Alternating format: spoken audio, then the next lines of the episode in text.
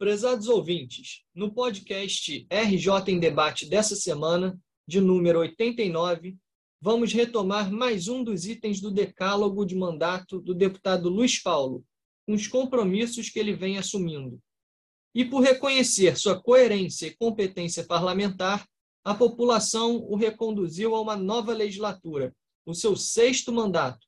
Mas todos sabemos que, em pleno exercício de seu atual mandato, o deputado Luiz Paulo, como sempre, já vem tra trabalhando incansavelmente para que o Estado não seja tão prejudicado pela União. E esse é o tema dessa semana. Meu nome é Pedro Rogar e esse é o podcast RJ em Debate. Bom dia, deputado Luiz Paulo. Vamos para mais um episódio do nosso podcast e para mais uma semana de muito trabalho, certo? Bom dia, Pedro. Bom dia, senhoras ouvintes e senhores ouvintes do podcast RJ em Debate. Vamos conversar hoje, Pedro, sobre um tema absolutamente relevante que está no nosso decálogo, né, registrado em cartório, que é trabalhar incessantemente para que o nosso estado do Rio de Janeiro não seja tão prejudicado pela União. Com certeza, deputado. Deputado, a primeira pergunta que eu deixo para o senhor é a seguinte: está em vigor no Estado o decreto 48.145, de 1 de julho de 2022.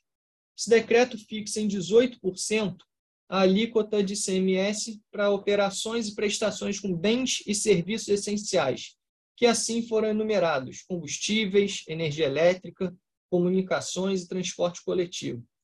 Nós sabemos que esse decreto se apoia na Lei Complementar 194 de 2022. E aí eu queria que o senhor explicasse melhor como essa lei e como esse decreto trazem prejuízos às receitas do nosso estado aqui do Rio de Janeiro. Pergunta oportuna, Pedro. Primeiro, que a Lei Complementar Federal 194 de 2022 foi uma lei de autoria do presidente Bolsonaro, encaminhada ao Congresso Nacional, visando definir o conceito de bens e serviços essenciais. E aí definiu de uma forma bastante ampla, considerando energia e, e comunicações, que, do qual já havia uma decisão do Supremo Tribunal Federal, foi um voto do ministro Barroso, né, mostrando que bens e serviços de energia elétrica e comunicações eram bem essenciais e a alíquota não poderia ser maior do que a alíquota modal praticada pelas diversas unidades federativas. E essa alíquota modal é de 18% o que fez o presidente e o Congresso Nacional. Para tentar ficar simpático aos diversos usuários desses implementos, principalmente de combustíveis, decidiu incluir combustíveis e transporte coletivo como bem essencial e dizer que a alíquota também seria de 18%. Olha, primeiro, que essa lei complementar invadiu a competência dos estados. Compete aos estados da federação, os 27, né, 26 estados e um distrito federal, legislarem sobre ICMS, sobre Imposto de Circulação de Mercadoria e Serviços, e não a União. Claro que já tem uma série de ações diretas de inconstitucionalidade sobre esse tema, mas que ainda não foram julgadas. Ao mesmo tempo, nessa lei complementar, Diz ele que ia compensar perdas dos estados durante o ano de 22, só e somente durante 22. Assim mesmo, aquilo que fosse maior do que a perda fosse maior do que a, a arrecadação estimada prevista. Né? Bom, e assim o fez. E o governador do estado, senhor Cláudio Castro, se apressou, através do decreto 4845, de 1 de julho de 22, a regulamentar essa lei complementar, dizer, dizer que ela era aplicável ao estado do Rio de Janeiro. e, de forma clara, o que disse o governador com o decreto? Que seria de 18% a alíquota a ser aplicada em energia, telecomunicações, combustíveis e transporte coletivo. E aí se anunciou uma tragédia para o Estado e para os municípios, para os nossos 92 municípios. E por que, que se anunciou uma tragédia? Porque, num primeiro momento, enquanto perdurasse as eleições, evidentemente os ganhos políticos eleitorais de todos que fizeram essa legislação seria muito positivo, porque diminuindo o preço do combustível, evidentemente que ia se diminuir também o tamanho da inflação. E a Petrobras continuou a reajustar né, os combustíveis função da variação do preço do barril do petróleo e do dólar. Petrobras continua a ter ganhos expressivos. E quem passou a pagar essas contas foram os estados e os municípios. Então, entendido o que é a lei complementar e o decreto, eu vou dizer e afirmar que esses prejuízos pecuniários, os prejuízos em moeda expressa, foram muito grandes. E olha a contradição, Pedro. Você abaixa a alíquota do combustível. Com isso, você diminui a receita do ICMS. A população sabe que um investimento em educação é, no mínimo, 25% das receitas. Que receitas são essas? Principalmente das receitas tributárias. E a principal receita é o ICMS.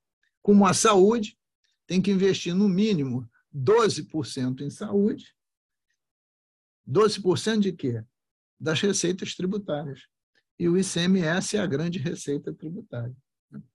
Então, você alivia o bolso do contribuinte da classe média e prejudica profundamente as populações menos favorecidas que precisam de educação e saúde. Ora, quem é que devia ser penalizado? Evidentemente que ninguém.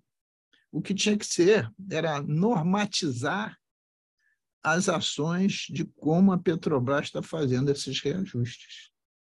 Porque este ano, Pedro, este ano, só no terceiro trimestre que agora terminou, a Petrobras teve um lucro líquido para distribuir de dividendos aos acionistas da empresa de 54 bilhões de reais.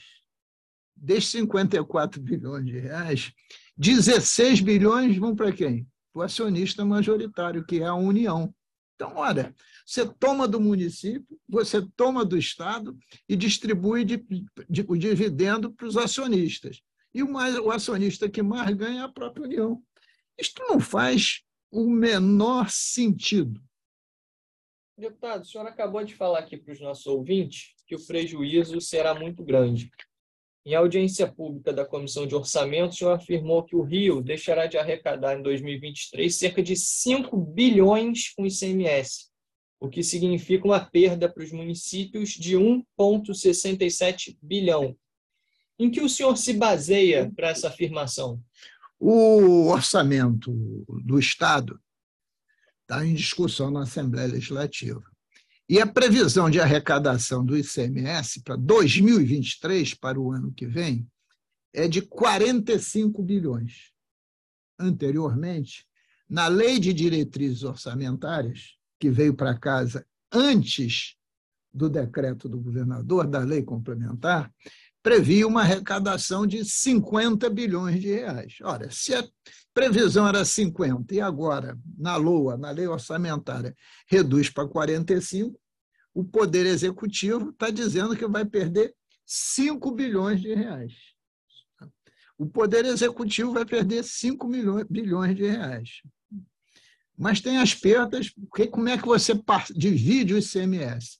75% corresponde aos valores que irão para os cofres do estado em qual o governador é o gestor. E 25% irão para os cofres dos 92 municípios, dividido proporcionalmente segundo critérios da lei do ICMS. Ora, se o Poder Executivo, o Estado, vai, vai, vai gerir 5 bilhões, vai perder 5 bilhões de reais, vai gerir 45 bilhões, os municípios correspondem a 25%, né? que, que dá 1,67 bilhão. Então, o Estado perderia 5, o Poder Executivo Estadual, e os municípios 1,67 bilhões. Isso dá um total de perda de 6,67 bilhões de reais. É muito dinheiro neste momento tão grave que nós estamos vivendo. Quem acompanha as notícias né, verificou hoje nos jornais, e isso se desdobra, que o governador precisa ter um, uma questão decisória em relação à concessão das barcas na Baía de Guanabara que a empresa quer entregar e que pode abrir margem de negociação caso o Estado sente a mesa para pagar as diferenças que ela acha que tem que receber, que montam em um bilhão de reais. O governo tem que resolver, porque só vai até 31 de dezembro, a questão da concessão dos trens, que só vai poder continuar se tiver uma outra negociação. Então, nós não estamos no momento para perder 6,67 bilhões de reais, 5 do Estado e 1,67 dos municípios. Isto na previsão do governo, porque a previsão que eu estimo de perda total não é de 6,67, é 2 bilhões a mais, são 8,6 bilhões de reais. Então, nós estamos é, reagindo de forma clara e objetiva contra essa, esse assinte, esse grave problema nos cofres do Estado. E volto a repetir, Pedro, como é que o Estado, no Rio de Janeiro, isso está acontecendo com as outras unidades federativas, pode estar perdendo 6,67 bilhões e a União ganhando de dividendos em cima do combustível, da Petrobras, ganhando aí 16 bilhões de reais. É absolutamente inaceitável, inaceitável. Isso rompe o pacto federativo. Eu tenho certeza que o Supremo Tribunal Federal vai nos dar razão, até porque recentemente tem mais do que 15 dias, o Estado de Pernambuco entrou com uma ação no Supremo Tribunal Federal que queria ter de volta a compensação que a União prometeu em lei. E a resposta que o Tesouro Nacional deu, que precisava fechar o ano para depois ver qual era a reposição que Pernambuco teria direito. Aí o governador respondeu escreveu na relação com o Supremo, que ele precisava pagar a dívida, o serviço da dívida da União, mês a mês, e não aguardar fechar o ano. E o ministro Barroso deu a decisão de que o governo de Pernambuco não pagasse o serviço da dívida até que essa questão ficasse é, decidida, porque eles não tinham dinheiro para pagar o serviço da dívida. Então, nós estamos exatamente defendendo o pacto federativo, a capacidade dos estados legislarem sobre ICMS e defendendo principalmente a educação e a saúde, que não pode perder recursos. Perfeito, deputado. Chegamos ao final de mais um episódio do nosso podcast RJ em Debate. Esse foi o número 89. Gostaria muito de agradecer aos nossos ouvintes tão fiéis semanalmente acompanham o podcast e pedir que sigam acompanhando o mandato do deputado Luiz Paulo nas redes sociais, através do Facebook, que é o deputado Luiz Paulo, através do Instagram, Luiz Paulo, underline DEP, e você pode também nos enviar uma mensagem pelo WhatsApp, que é o 21 9951 45678. Vamos agora ao quadro Bola Dentro e Bola Fora, com os pontos positivos e negativos da semana, na análise do deputado Luiz Paulo. A bola fora de hoje vai para os manifestantes que bloquearam diversas rodovias no nosso país. E bloquearam protestando contra o resultado eleitoral que elegeu Lula e representou a derrota de Bolsonaro e Lula foi eleito com mais de 2 milhões de votos. Presidentes da República de diversos países reconheceram de imediato a correção das nossas eleições e parabenizaram o vencedor do pleito, o Lula. Presidente dos Estados Unidos, 40 minutos depois do resultado, mandou uma mensagem ao presidente eleito que tomará posse em 1 de janeiro. E essas pessoas, bolsonaristas radicais, bloquearam as estradas com grave prejuízo ao erário, com grave prejuízo à população, cortando a liberdade de ir vir, certamente provocando problemas sérios na saúde das pessoas que não puderam se cuidar no período, dando prejuízos econômicos e sociais, numa afronta direta ao Estado democrático de direito. Possivelmente, atrás dessas manifestações, houve financiamento, e tudo isso precisa ser apurado para responsabilizar aqueles que não aceitam a democracia e querem conturbar a ordem. De outro lado, nos tempos presentes, essas manifestações arrefeceram. Mas, de forma isolada, ainda no Pará, a Polícia Rodoviária Federal foi recebida a pedradas, a cadeiradas e até a tiros para tentar desfazer um bloqueio de uma estrada. Isso é inadmissível e precisa ser também duramente investigado. Mas as manifestações continuam, agora constrangendo as Forças Armadas em torno dos quartéis. E tem havido violência nessas manifestações, como aconteceu recentemente em Santa Catarina essas manifestações também desrespeitam, da forma como está sendo feita, o Estado democrático de direito. Temos que verificar também quem está fazendo que essas manifestações aconteçam de forma continuada e sempre dizendo que houve fraude nas urnas. Como fraude? No primeiro turno, o PL que tem o número 22, o partido do presidente da República, elegeu a maioria dos deputados federais e senadores. Aqui no Rio de Janeiro foi eleito o senador do PL, Romário. Aqui no Rio de Janeiro foi eleito deputado federal, o Pazuello. No Rio Grande do Sul foi eleito o vice-presidente da República, senador pelo Rio Grande do Sul, no Distrito Federal, foi eleita a Damares como senadores, senadora pelo Distrito Federal. Ora, essas urnas de primeiro turno foram as mesmas urnas que deram ao Lula 6 milhões de votos de diferença no primeiro turno. Como houve fraude? Fraude só para um lado? É impossível. E no segundo turno, as urnas que levaram a vitória de Lula por mais de 2 milhões de votos são as mesmas urnas que o Tarcísio, candidato a governador, ganhou as eleições em São Paulo, vencendo o Haddad do PT. Como é que então essas urnas estão manipuladas? Ora, isto é apenas um pretexto, um pretexto pequeno, vil, para conturbar a ordem do Estado democrático de direito.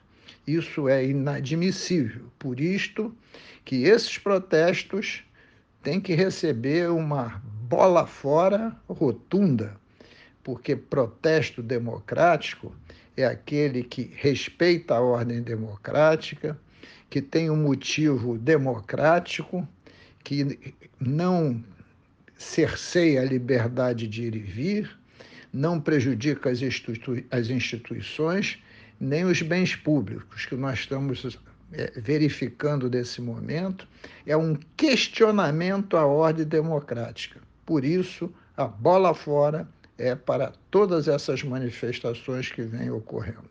A bola dentro de hoje vai para duas jovens, as mulheres bem jovens, que encheram os olhos do Brasil e fez com que o Brasil, nesse momento tão difícil, ficasse orgulhoso. Primeiro, a nossa ginasta Rebeca de Andrade. A Rebeca Andrade foi campeã mundial do individual geral da ginástica olímpica, que é uma grande especialidade dos países europeus, principalmente dos países que praticam é, esportes em ambiente fechado no período de inverno. Tanto é que as melhores ginastas sempre foram russas, rumenas, é, americanas e europeias. E a nossa Rebeca Andrade, né, seguindo a tradição lá da Daiane, foi uma vitória excepcional, que já tinha ocorrido nos Jogos Olímpicos. E para coroar suas atuações, ela também ganhou uma medalha de bronze no individual de solo no último domingo. E a seguinte, e a segunda bola dentro, dentro desse conjunto, é da nossa Raíssa Leal, a nossa fadinha, que foi também campeã mundial de skate, do skate street, quer dizer, o skate das ruas. E, aliás, o Pedro, ela ganhou todas as etapas, ganhou todas as etapas. É realmente uma, uma atleta excepcional. Por isso, a bola dentro vai para o nosso orgulho, para essas duas jovens, essas duas mulheres, a Rebeca Andrade e a Raíssa Leal.